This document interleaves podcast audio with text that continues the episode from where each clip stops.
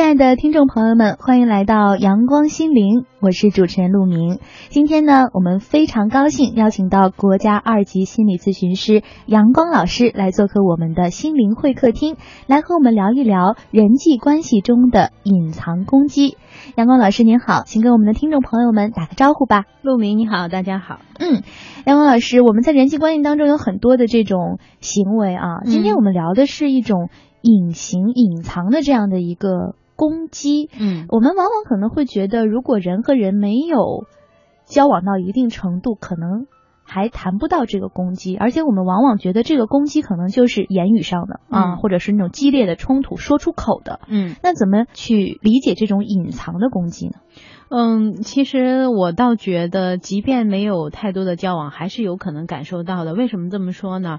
就首先我要承认，我是一个很 out 的人啊，就是真的 我不会网购。之前，然后最近呢就开始学习网购嘛，嗯，结果呢就是买东西总是买的不合适嘛。哦，然后有一次我要退货，然后就是前两天啊，嗯，我就跟那个卖家说我要退货，然后他就说那我要扣掉七块钱，就是邮费钱，运费。啊，我说，哎，不对呀，你们家不是包邮的吗？嗯，然后那个我说，那你的意思是在货款里面扣掉七块钱吗？他说是这个意思，你去那里改价，改完我就给你退。嗯，我说我的直观反应就是我觉得不合理啊。嗯，我说应该不对吧，不应该这样子吧。然后他说，你瞧你那个等级。就我刚开始学，我哪有等级啊？你想想啊，就是他说你瞧你购物那个等级，等级对，就是我我不知道肯肯定是有标志的吧？就是长期购物有什么有什么标志？好像说是有什么 VIP 几啊，VIP 几这种，对嘛？然后他说你瞧你那个等级，就意思是说，逗了，就是我之所以要退货，是因为我这个我这个品质有问题啊，啊，就大概这个意思。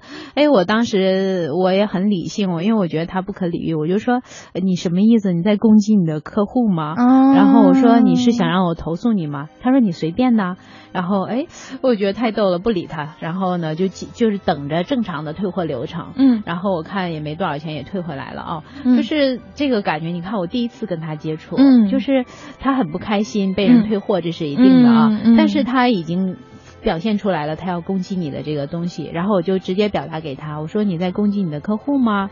啊，没错，他这个其实呃表达不满，但是到了攻击这个嗯你的这种信用度哈，对因为这个实际上这个等级可能是代表着你有多少的交易记录，而且是良好的，对你退货多少或者怎么样啊？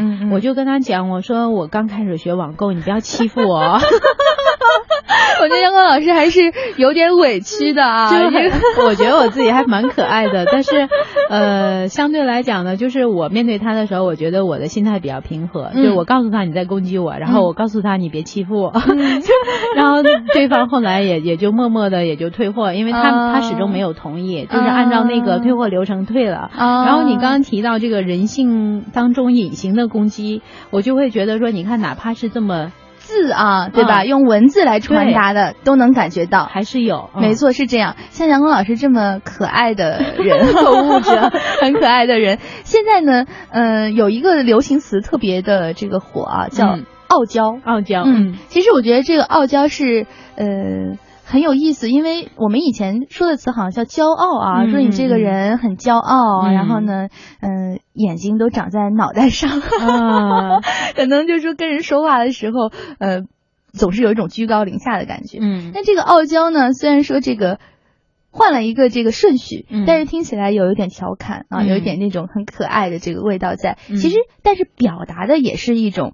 嗯，不屑一顾，嗯嗯，我这个藐视你 那样的一个姿态，对。那这种是基于什么样的心理产生的傲娇呢？嗯，实际上你知道吗？我特意去了解过这两个字，不是因为以前也没听过吧？不，因为以我这么 out 的人来讲，就我对很多新鲜的东西呢，想知道它到底的确切是什么。对，就是有好奇心了之后去了解。嗯，然后呢，我会发现我们需要通过举例子来理解傲娇。好，比如说《来自星星的你》里边的那个。啊，女主角、男主角也是，他们俩都属于比较傲娇的。对，就是为什么这么说呢？就是明明比如说这个教授非常在乎这个女孩，嗯，但是要表现出那种不屑一顾，或者说你的论文写的那么差，然后重来什么的，就完全不给你放水啊。啊，然后这个女孩呢，比如说可能在没有见到人之前啊，穿的这个蓬头垢面的在家里面，但是出去之后一定要把自己捯饬一下。嗯，然后呢，他面对这个教授的时候，也许他很好奇或者很有好感，但是要装的不在乎的样子。啊，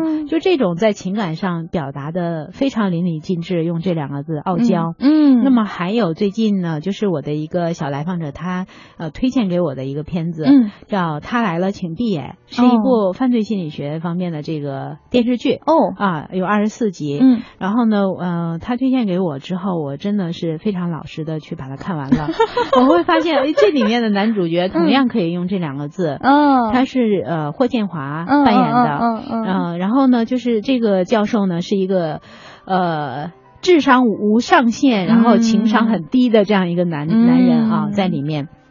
嗯，然后呢，他去面对自己喜欢的女孩子的时候，他总是用那种很刻薄的语言，就有的时候去评价她，嗯，呃，跟人互动啊，比如说有一次他去这个女孩家吃饭，然后女孩的妈妈就说：“哎呀，你看，听说在国外评教授很难的，你这么年轻就已经当上副教授了。”然后他回应的是：“其实以我的这种资历来讲，我可以评郑教授的，只是。”果然很傲娇 啊！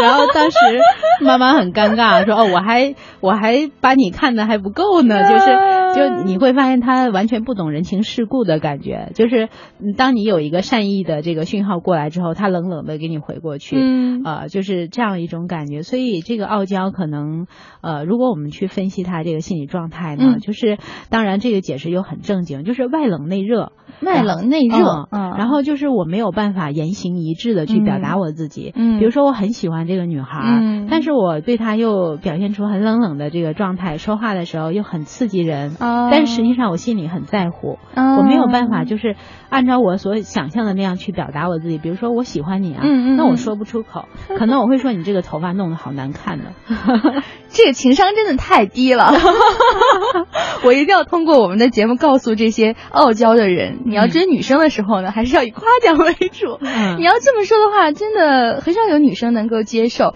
而且我，呃，刚刚杨老师分享了这些关于这个电视剧啊，傲娇电视剧，我觉得一个最傲娇的形象，在我心目当中就是有一个日本的电视剧叫《恶作剧之吻》啊，他讲的就是一个也是就是情商很高啊，不对不对，智商很高，然后学习很好，然后家世也很好的一个男孩，高中生，他和一个就是。呃，傻傻的，家境也不好，但是就是一味喜欢他的女孩儿，嗯，之间的这么一个青春故事。其实当时我看这个电视剧的时候，正好是我百无聊赖的一段时间，我也没有去思考，就是这个电视剧到底是，嗯，就说他讲的是个什么事儿啊，就是消磨时光看。但是看到最后一集的时候，哦，我好愤怒啊，嗯。我说这个男孩凭什么这么傲娇啊？嗯，这个女孩呢，不就是可能比你学习差，嗯，或者说这个家境没有你好，嗯，然后呢，可能就是在其他一些事情上笨笨的，做饭可能也不好吃啊什么的，那你就值得一直在说他笨蛋，一直在就是冷淡他吗？嗯，那你冷淡他就冷淡好了，那最后一集干嘛还要给他拥抱呢？最后一集为什么还要吻上去呢？嗯，所以我可能对傲娇这一类的人。嗯，我是有气氛在的。嗯，我不知道我这种气氛是不是就是感觉到受到了隐形的攻击。嗯，有可能。嗯嗯，但是我觉得面对傲娇的人呢，就是不同的年龄和不同的心态还是不一样。嗯，比如说我上高中的时候，哎，我有一个这样的男同学，因为我个子不高嘛，他那个时候就是因为。但是我那个时候，我觉得我自己也挺傲娇的，嗯，就是，呃，因为他们反馈给我的说，感觉我这人很骄傲、很自大，嗯，但实际上我觉得那个时候多少有点自卑，因为胖胖的，哦，然后嗯，小时候一直都被夸很漂亮，然后突然到那个时候就。胖胖的青春期时期啊，对，然后呢就觉得自己身材没那么好，然后嗯，当然又学习压力又大，嗯，也没有时间想着什么减肥之类的事儿，嗯嗯啊，所以那个时候呢，同学说我很骄傲很自大，但实际上我内在可能不是这样，所以那个状态应该叫傲娇，嗯，然后同样有一个很傲娇的男同学呢，我现在回想起来他应该很喜欢我，他还有一段时间自己。呃，串到我的这个旁边做我同桌，嗯，然后呢，但是他老是就是拿这些话来刺激我，哦，我当时真的好生气的，而且我很认真，我觉得他说的话就是来讽刺我的。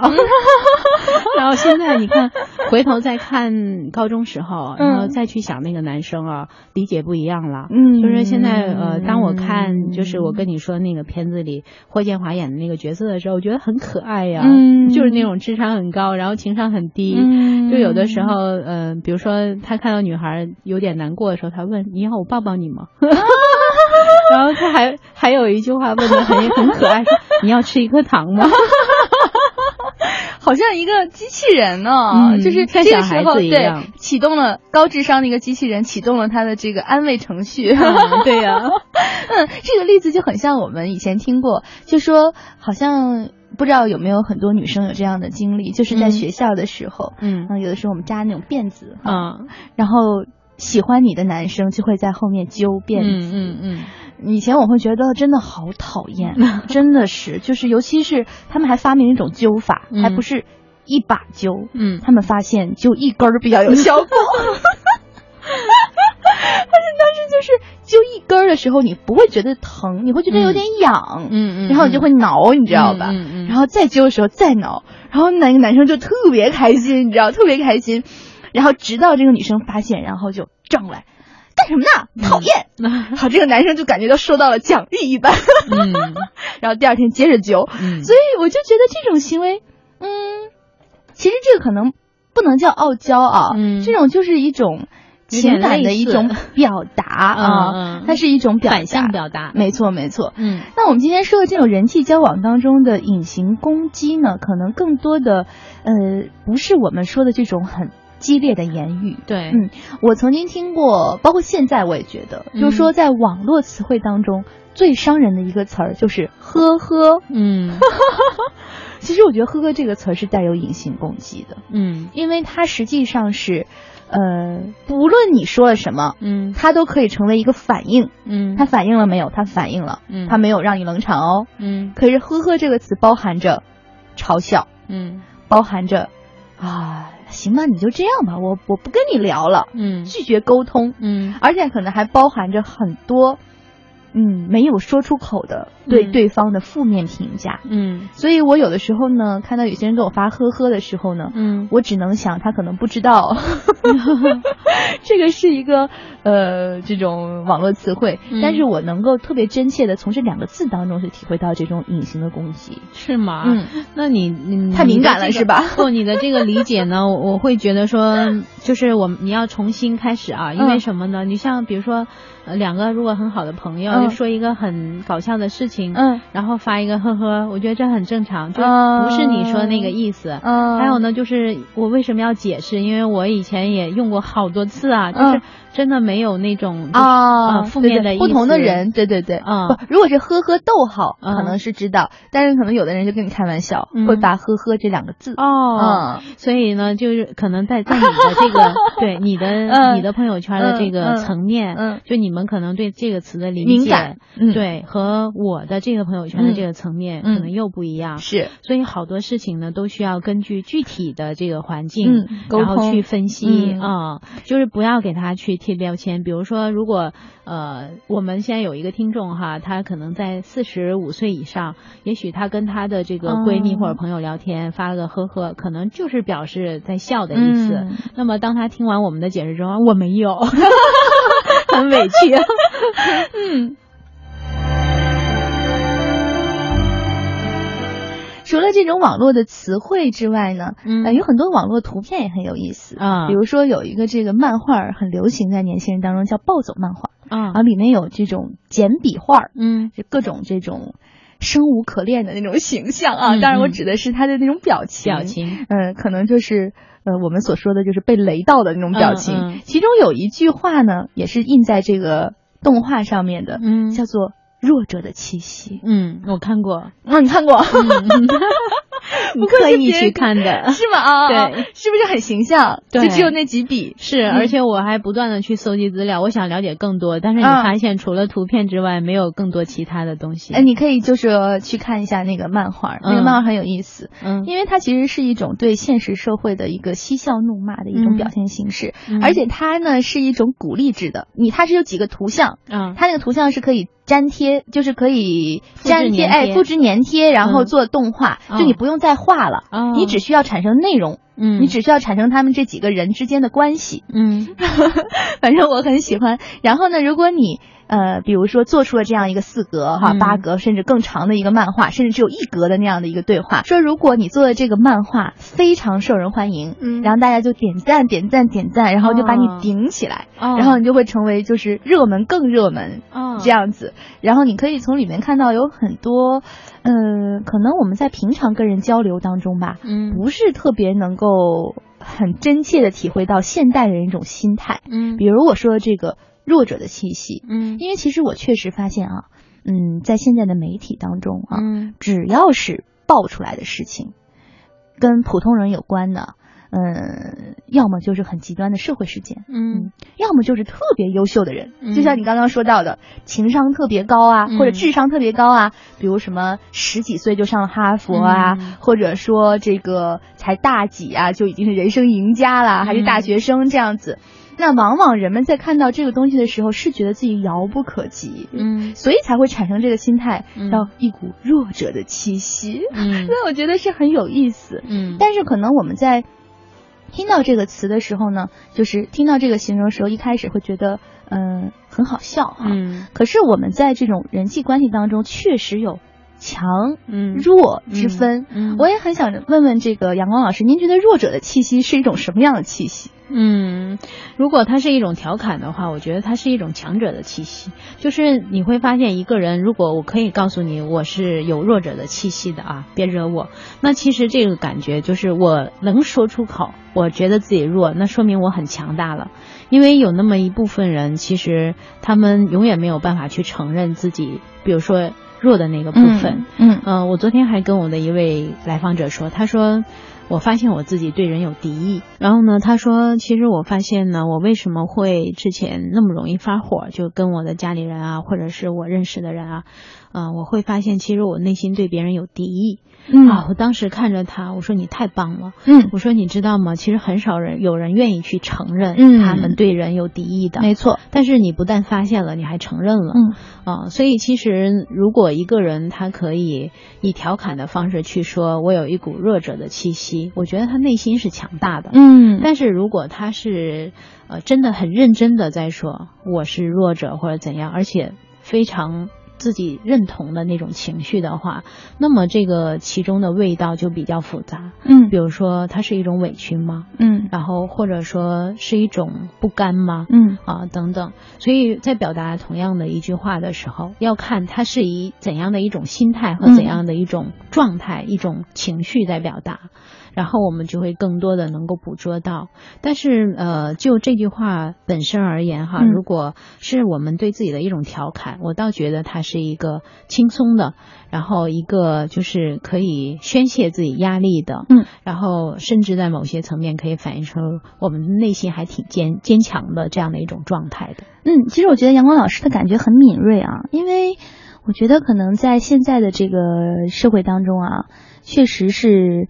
嗯，有的时候会宣扬一些更多的是强者的故事。嗯嗯，不论是在学校还是在一些商业领域啊，在各个领域都是一些强者才能够被发现呐啊，或者说被学习呀，榜样是吧？嗯，但是可能绝大多数人是普通人。嗯，我始终这么认为，绝大多数人其实是过着跟自己能力相当的生活。嗯，那么也许这些人老是看这些强者的故事啊。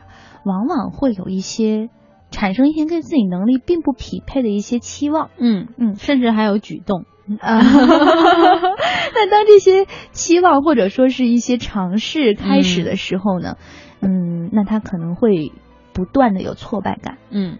那我觉得其实，呃，我为什么会说暴走漫画呢？我觉得其实这个是特别好的一个年轻人的就是个宣泄口，嗯，因为现在你不论在。呃，单位、学校啊，或者说是在公司，你不可能在任何时候承认自己是一个弱者。嗯，哪怕你犯了一个什么事情，或者某事你是做不到，你可能也都不敢说出口。嗯，你可能找个什么理由就搪塞过去了，或者找一个什么样的方式就我不干这个事儿了，是吧？我干别的。但是像冒走漫画有很多这种。呃，听起来是负能量的东西，什么弱者的气息啊，什么膝盖中了一箭啊，类似这种话。但我感觉它其实是给现代人心理的一种舒缓。嗯嗯，就是我平常受到的一些这种期望也好，其实可能并不是跟我的能力是匹配的，但我也不能说啊，我不能说我不行。嗯，我只能说我我可以。嗯啊，我试试。嗯，但是这个冒走漫画是给大家一个。一个心理上的一个抚慰，我觉得他其实是，呃，在戏笑怒骂之间对压了，没错，减压了，嗯，因为其实也是像杨文老师说的，是正视自己的一个方式，嗯，可能是调侃的一种方式，这样就更好，在娱乐的同时有这样的一种解压，要不然也不会这么受欢迎，是。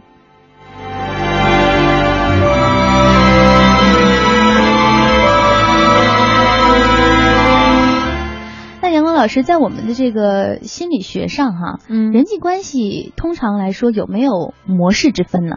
嗯，其实我在想啊，人际关系如果我们一定要去分的话，有很多种维度可以去分。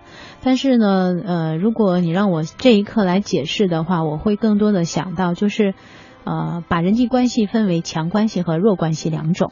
就是强关系指的是什么呢？比如说我们的亲密关系，呃，这种有血缘关系的或者夫妻关系，那么或者是说呢，呃，恋爱当中的这种亲密关系，那么可能他们算得上是一种强关系。那么弱关系是什么呢？就是可能因为一件事情的存在，然后我们的关系就存在。但是如果这个事情消失了，可能这种关系也就消失了。那么它可能呃就属于弱关系的这一类的。哦，明白，就是从这个。关系的亲密度来说，哈，有强弱之分。那我感觉，其实，在人际关系当中，就刚刚说到的这个强者气息、弱者气息，可能在双方的这个。在话语权呢啊，或者在决定权的轻重方面也有这样的区分吧？嗯，是的。那么这个时候，可能我们更多的就是考量到的是人际关系里面的这个，一个是强者，一个是弱者的这种姿态了啊。比如说领导对下属啊，父母对孩子啊，老师对学生啊，多少都会有这么一点味道。嗯，就是可能我们没有办法完全平等。所以呢，呃，那么在话语权上，可能强者就占据着主控的那一方，嗯，然后呢，相对弱势的人可能就会啊要听从，或者说在某些地方要服从，嗯。啊，那么这种人际关系的模式呢，当然不是我们特别喜欢的，但是它是普遍存在的，嗯，那这种人际关系当中的。隐藏的这种攻击，这种行为，它是普遍存在于人际关系当中呢，还是对于强关系、弱关系，或者是关系当中的弱者和强者，他们有这种？嗯，比如说哪个发生的概率更大呀？有这样的区分吗？嗯，我们举例来说哈，其实比如说夫妻关系，如果有一个人明显给人的感觉比较嚣张、比较跋扈，然后经常发火，然后用自己的这个甚至骂呀，然后还动手啊去强压对方，就我们看上去这个应该是很强势的一方，嗯，但是很可能这个隐形的攻击存在于那个弱者一方，嗯，也就是说，呃，比如说我们看到一些家庭暴力的这个案。例哈，你会发现，呃，这个人就会告诉你，我不是没有理由打他，你不知道他的话有多刺激我。啊，经常会听到这样的话，就是他说我太受刺激了，所以我又没有办法跟他去用嘴巴来来战胜他，所以我就动手了。嗯，你会发现，那么这种攻击就隐藏在语言当中。嗯，就是对方也接收到了这个讯号之后，他用肢体。来来去缓解自己内在受到语言攻击后的这种难难过。嗯，没错没错，我觉得杨老师说这个特别好，因为我们往往会以为这种激烈的人哈，或者说在关系当中，呃，特别有极端行为的人，嗯，我用个特别不恰当的比喻啊，听众朋友原谅一下我，就是这个会叫的狗其实不咬人。呃，是这样，因为其实我发现有很多的这种。隐形的攻击或者这种伤害力更大，嗯，它是触动于这种呃内心当中的一种有的某些这种呃风凉话呀，啊，或者说针对于你的一些这种要求完全无视，嗯。的这种感觉，其实会刺激人更加负面的这种情绪。嗯，所以这种隐形的攻击呢，如果从这个角度来说哈，最好的案例就是发生在父母和孩子之间。就为什么有些孩子呢，小的时候他乖乖听话，然后到了青春期之后，跟跟父母甚至发展到那种水火不容的程度啊？哦，就是实际上是因为小的时候孩子可能他没有那么多自己的想法，或者说因为他小，所以他就是更愿意听从大。人，那么等了他到了这个青春期的时候，他开始有自己的自我意识非常强烈了，然后他有自己的想法了。那这个时候，父母就会发现受到挑战。嗯，就比如说我跟你说，吃完饭以后乖乖去写作业。如果你做了，爸妈觉得嗯很乖很听话，而且很对，做的是一个正确的事情。嗯，但是如果你吃完饭之后没有乖乖去写作业的话，那父母就会觉得自己被攻击。于是他可能反过来就是会用很多言语啊，比如说。我不知道为什么你长成今天这个样子，我我这么多年对你这么多的心血，难道都白费了吗？为什么你现在变成这个样子？就是可能你没有脏字，你说的话也没有辱骂，但是你的其实句句指向了孩子内心这个自尊，你去否认他，就因为你没有乖乖坐在那写作业，所以孩子要承受很多来自你语言的隐性的攻击。嗯，那这个时候他要反抗的。嗯，所以为什么他会？后面发展到我一回家把门一关，我不跟你说话，我不看你，嗯，甚至有些孩子说，如果可能的话，我真的很想离家出走，嗯，就是我不愿意面对他们，为什么？因为其实这里面有隐形的攻击，没错，嗯，没错，而且像您说的这样的案例啊，这些孩子。实际上，这种行为就是可以被理解的。就比如说拒绝沟通，或者说回家把自己关在屋子里面，是人趋利避害的一种表现。对，我不愿意受这个攻击。嗯，我不愿意再听你说这些话。嗯，因为我是觉得孩子的成长可能跟，比如说阳光雨露之下的这些小苗成长是一个道理。对，他压是压不住的。是的，每压一次，这个小苗要承受他没法成长的痛苦。那它可能就往别的地方长了，没法往上长，它就在别的这种领域当中去生长。嗯，这种情况下可能就会更加的危险。亲爱的听众朋友们，欢迎来到阳光心灵，我是主持人陆明。今天呢，我们非常高兴邀请到国家二级心理咨询师阳光老师来做客我们的心灵会客厅，来和我们聊一聊人际关系中的隐藏攻击。我觉得很多像。亲子之间、夫妻之间的相处之道，我曾经是听过一句话嘛，就是好好说话。对，嗯，就说高情商，或者说一个良好的关系。就是要好好说话，嗯，怎么理解这种好好说话呢？嗯，其实这种好好说话，我觉得如果按照我们今天这个主题来去呃理解的话，就是不要有隐性的攻击。比如说我一开门回到家，其实我完全没有任何的，就是前前面没有任何前戏哈，但是呢，这个人就马上说。你为什么回来这么晚呀？嗯，就是你总是这个样子，你知道我很不开心吗？嗯，就是马上这个质问啊，或者审问式的这个语句就过来了，然后。本来我可能很愉悦的心情，就因为你这样的一个质问式的这种谈话方式，使得我觉得很扫兴。就是你会发现家庭中有的时候会有那么一个破坏气氛的人，嗯，就是大家比如说一个家庭约好了，大家周末一起出去跑跑步，嗯，然后你会发现可能两句话没说出来，然后这个人他突然间发火了，嗯，因为什么呢？他也许一方面他内心有敌意啊，就是会比较容易介意别别人说了一些什么，嗯，但是一方面很可能他面对的那个人呢，就是这种隐性攻击，自己都不知道，就是你无意中说的一句话，就会让别人觉得很难过，啊，比如说呃，你看你啊，这鞋子穿成这样，你好意思出来啊？那你你低低的语调，然后你就会当时会觉得，哎呀，好没自尊吧？旁边还有孩子呢，就好像，嗯，我被我的这个家人说完之后，我觉得我自己好像这么大一个人，这点事儿都不懂，就这种感觉。所以我处理过很多这种家庭的案子啊，就是丈夫可能有的时候脾气不好，或者妻子，他说你是看到我发火，但是你没有听到他说话有多让多难以让人接受。嗯，那我们在就说。夫妻相处之间啊，嗯，怎么样能够去避免呢？因为有的时候我去觉察一下我自己哈，嗯，好像真的是越对亲近的人，有的时候就用北方话来说是那种损，嗯啊，嗯就是就是损你，嗯我也不是真不想让你好，嗯但是我看你被我损的这个。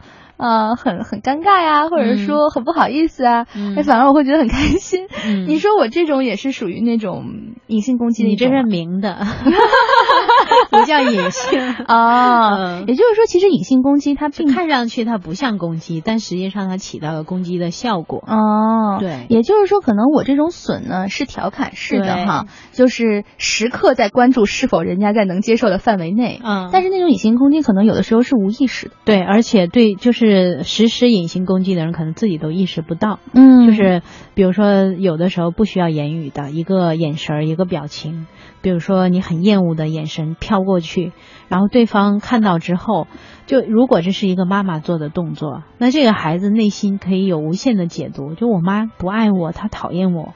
或者怎样，有些时候你会发现，大人心情不好的时候，可能孩子一回来脸一拉，嗯然后孩子也不明白你是为什么，嗯然后这个时候其实就是一种攻击的感受嗯啊。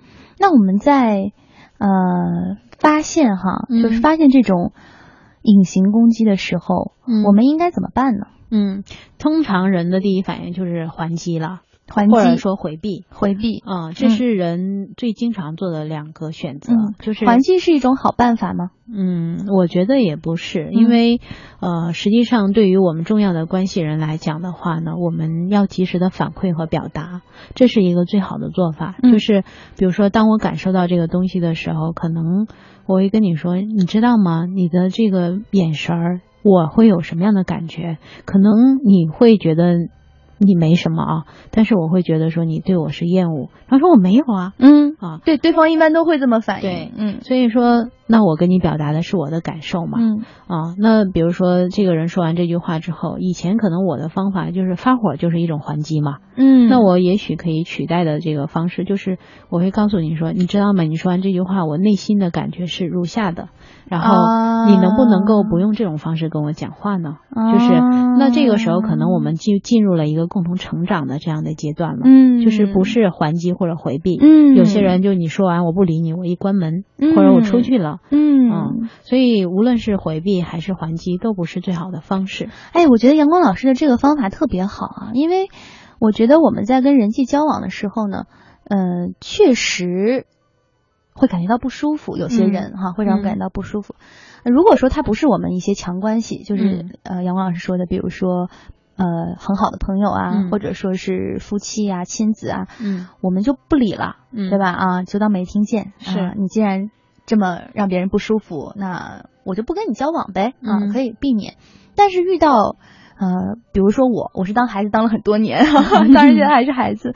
我跟父母在交流的时候呢，哎，我有的时候是会是会有脾气的，嗯就是他说的一些话，我我我如果不高兴啊，嗯那我就不会隐藏，嗯我就会发火。嗯我觉得，哎呀，你怎么能这样说我呢？嗯你为什么要就是让我去做什么什么，指使我去做什么什么呢？嗯那你为什么要管我这些呢？嗯有的时候我就会这样反过去。嗯嗯，我确实还没有尝试过像阳光老师这样，嗯真的是非常平静的来告诉他说，你让我做这件事情，我觉得你违背了我的意志，嗯或者说你侵占了我的这个管理自己的这个空间，嗯你让我觉得我要听命于你，这种受指使感，我感觉很不好。嗯嗯，那我不知道这样的方法，呃因为可能很多人会说江山易改，本性难移啊。嗯很多这种有隐性攻击，或者说在言语上，呃，经常挑剔的人，嗯经常会挑别人的人，可能已经形成这种行为模式。嗯那我这样的反馈，跟愤怒相比，嗯就是跟吼相比哈，嗯您觉得就是说会效果更好吗？嗯，这个就是南风和北风的故事了。哦就是如果我们用强势的还击的话，可能最后的结果就是我们战斗，然后再接下来一次又一次的重复这样的模式。哦，但是如果你用的是南风，就是我渐渐的用平和的状态去跟你沟通，也许一次不行，两次不行，但是时间久了之后，可能如果你是善意的，对方一定是知道的。嗯就像呃，我会给我的一个呃小来访者建议，就是他呃之前跟我描述一件事情，就是他跟他家的阿姨保姆去吼，就是他没有把自己的衣服放好，导致他第二天早上起来匆匆忙忙的。嗯，但是他爸爸中午的时候教训他说：“你不应该跟他去吼。”而他爸爸用的方法也是很大声的讲，他说：“你这种对阿姨很不礼貌。”然后他当时就把这个攻击放在他爸爸身上，对着他爸爸说：“你凭什么这么跟我讲？”然后也很大声的跟他爸爸说，然后他一甩他就上楼了。他说：“后来我就跟他讲，我说那你当时的感受是什么？”他说：“我觉得我爸爸这样跟我讲话，我很不舒服。”嗯啊，我说：“但是你跟爸爸发火了，你觉得这个现在想想是什么感受？”他说：“我做的也不妥。”然后我说：“那接下来你要怎么处理这件事情？”他就拿出自己的手机说：“我给我爸爸发条短信道歉。”嗯，然后就是说，首先告诉我爸爸说：“我不应该用那样的语气跟你讲话，这是我不对。”嗯，但是爸爸，我希望你在跟我讲一个道理的时候，你能够心平气和跟我讲。嗯啊，而后面他认同爸爸的说法，其实就是他觉得自己对阿姨那样讲话是不对的。他说：“我爸说的是对的，但是我讨厌他跟我说话的方式。”然后呃，在道歉之后，给爸爸提出了一个建议。嗯，后来呃，我了解到，就是他父亲说，这是他从小到大第一次，哦，就是用这种方式跟他讲话，嗯。所以他当时心心头一热啊，嗯。就是孩子从来没有道过歉。嗯。所以我们会发现，其实这种现象很普遍。嗯。嗯，但是呃，我们都是可以去改善的，尤其是如果是孩子面对自己父母的时候，你会发现你的父母永远比你想象的调整能力更强，是吗？就是是因为他意识不到，哦，他一旦意识到了之后呢，就是他很愿意改变他自己。哦，我们曾经面对过一个这样的父亲，就是他儿大儿子二十六岁了，嗯从来没有听到过一句表扬，永远是说你是最。最差的，你是最最糟糕的，所以导致这个孩子就是二十六岁不敢出门去应聘。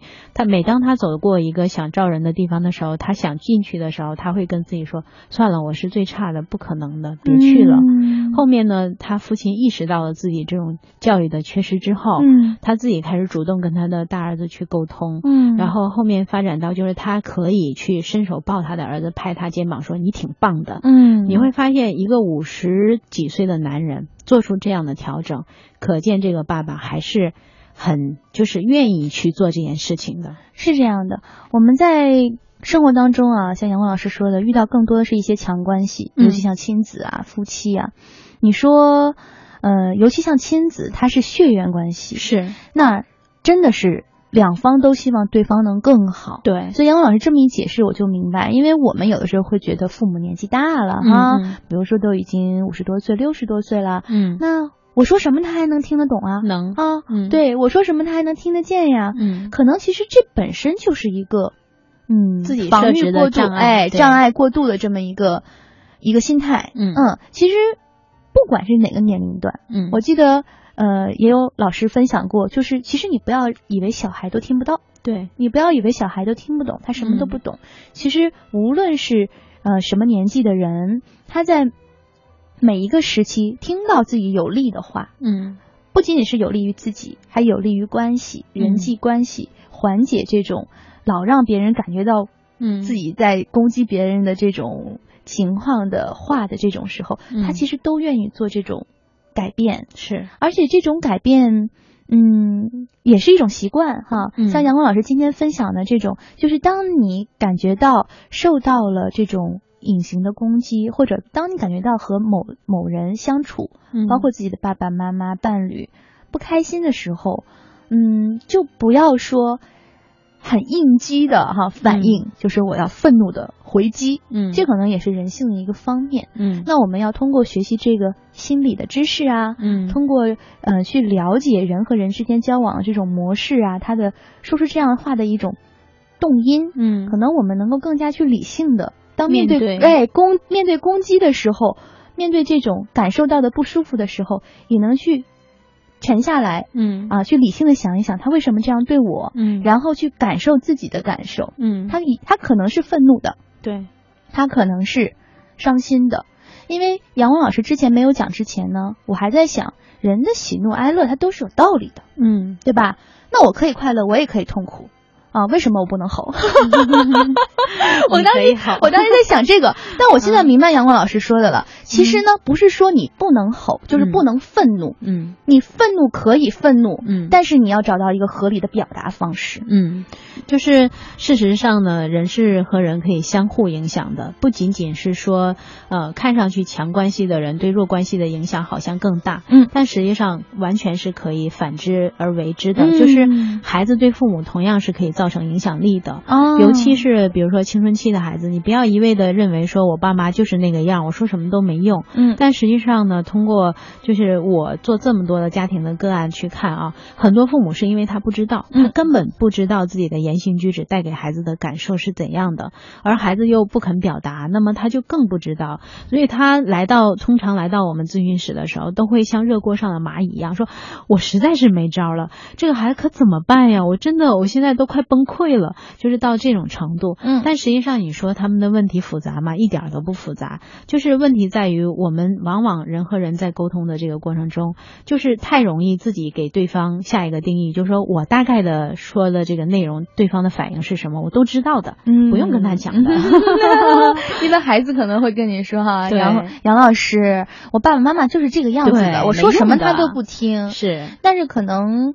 嗯，不像我们想的这样。对，尤其是刚刚我领悟到阳光老师的这个方法之好啊，嗯，就是你可以愤怒，嗯，你可以伤心，你可以难过，但是你不要用这种样的方式，哎，愤怒的方式来表达，嗯，因为一旦你的这个情绪，嗯，左右了你真实的这个感受，嗯嗯，可能你就没法去表达了。是你吼的过程当中，我相信不管对方是在强势位置还是弱势位置的这样的一个关系。他都会也有这种防御啊，这种应激，他也再也听不清楚你说的话是什么了。是的，啊，所以在我们在人际关系当中，如果感觉到隐隐的这些不舒服啊，其实也是呃可以有办法去调节的。其实最好的调节呢。并不是说那么应激性的一个反应，嗯，更关键的是呢，如果你还想跟他处下去的话，嗯嗯，你要去平和的告诉他你真实的感受。对，所以从这个角度来说呢，理性不是一个坏事儿，就是你越是理性，说明你要比对方站得更高一些。嗯，就像我刚开始跟大家分享那个例子，就是一个卖家，嗯，一个网络的卖家，就是他很容易就很愤怒了，然后他生气了，你感受到了他攻击你了，然后你告诉他了，他可能就停。下来了，没错啊，然后他就不再继续做这件事儿了。其实对他来讲也是一种帮助。嗯，就是很多时候，尤其是我们的亲密关系当中，他们意识不到自己对别人的这种攻击。那么，如果你用同样的方式的话，只能演变成一次又一次重复这样的模式。那但是如果你是先喊停的那个人，你的方式可能就会先告诉你我的感受，然后你这样做我不舒服。那也许你就帮助他成长了，不仅仅是在帮助你自己。嗯嗯。好的，非常感谢阳光老师做客我们今天的心灵会客厅，我们下期节目再见，再见。